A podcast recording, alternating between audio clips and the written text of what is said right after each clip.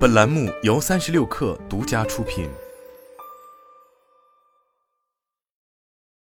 本文来自界面新闻。七月七日，金融管理部门宣布，以善始善终推进平台企业金融业务整改，工作重点转入常态化监管。国家金融管理总局、人民银行、证监会三家金融监管部门共同发布了对蚂蚁集团合计七十一点二三亿元的罚单。七月七日晚间，蚂蚁集团发布公告称，自二零二零年以来，蚂蚁集团在金融管理部门指导下积极推进各项整改，目前已完成相关整改事项。今天，蚂蚁集团收到金融管理部门行政处罚决定书，我们对此诚恳接受，坚决服从，并将进一步夯实合规治理水平。七月八日上午，界面新闻获悉，蚂蚁集团为补充员工激励池，以持续吸引人才，同时为进一步满足股东对流动性的需求，将以自有资金回购现有股东的部分股份，回购比例不超过总股本的百分之七点六。相关事项已获得蚂蚁集团董事会批准，并提交股东大会审议。蚂蚁集团方面表示，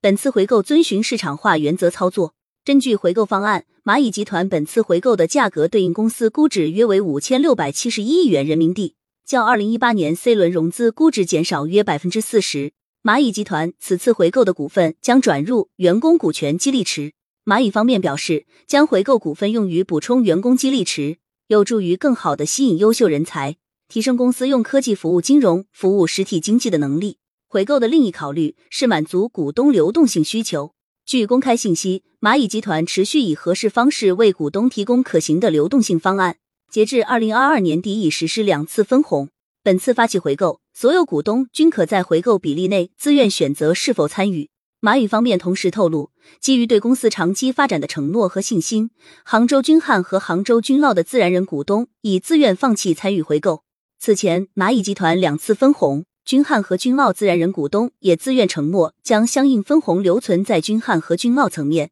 用以增强其财务实力和对公司的资本补充能力，以实际行动表达对蚂蚁长期发展的信心。